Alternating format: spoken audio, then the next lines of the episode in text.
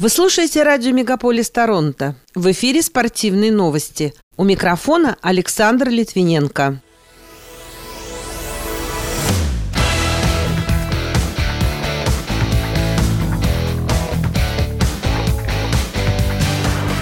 Хоккейная молодежка Канады обыграла чехов, а россияне уступили шведам на чемпионате мира. Национальная хоккейная лига не станет отправлять своих игроков на Олимпиаду в Пекин из-за ковида. Фигуристка Камила Валеева стала чемпионкой России. Теннисист Андрей Рублев заразился коронавирусом, а футболист Артем Дзюба стал самым упоминаемым спортсменом в российских СМИ. Эти и другие спортивные события Канады и России в этом выпуске на радио Мегаполис Торонто. В студии для вас работаю я, Александр Литвиненко. Здравствуйте.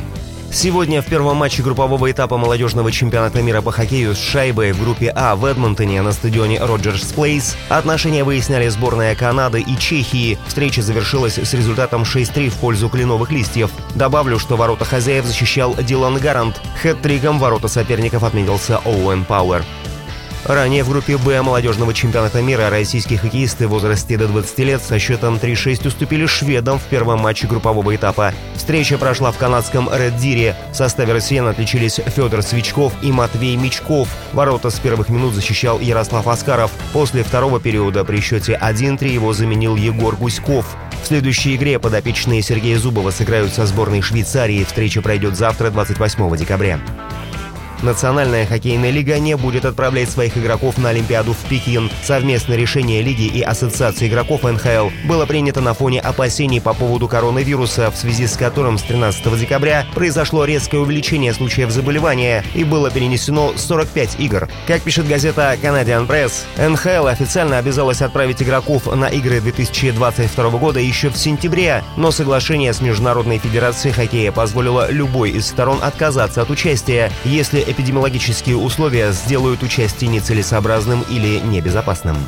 Камила Валиева выиграла чемпионат России по фигурному катанию, который проходил в Санкт-Петербурге с 23 по 26 декабря. В сумме за две программы она получила 283,48 балла. Второе место заняла Александра Трусова. Замкнула тройку призеров Анна Щербакова. Все они готовятся под руководством Этери Тутберидзе. Занявшая четвертое место Аделия Петросян, которая также тренируется в этой группе, вошла в историю после выступления в произвольной программе. 14-летняя фигуристка стала первой, кому удалось исполнить исполнить каскад из четверного Ридбергера и двойного тулупа и одиночный четверной Ридбергер. Ранее 25 декабря чемпионами России в парном катании стали Анастасия Мишина и Александр Галямов. Второе место заняли Александра Байкова и Дмитрий Козловский. Замкнули тройку лидеров Евгения Тарасова и Владимир Морозов. По итогам турнира будет определен состав на чемпионат Европы, который состоится в январе в Таллине. Тренер сборной России Маркус Крамер рассказал, почему лыжник Сергей Устюгов не примет участие в многодневке Тур де Ски. По его словам, это совместное решение, поскольку атлету лучше сейчас пройти дополнительную подготовку перед Пекинской Олимпиадой, а Тур де Ски включает в себя шесть изнуряющих стартов. Напомню, что он пройдет с 28 декабря по 4 января. Гонка состоится на территории Швейцарии, Германии и Италии.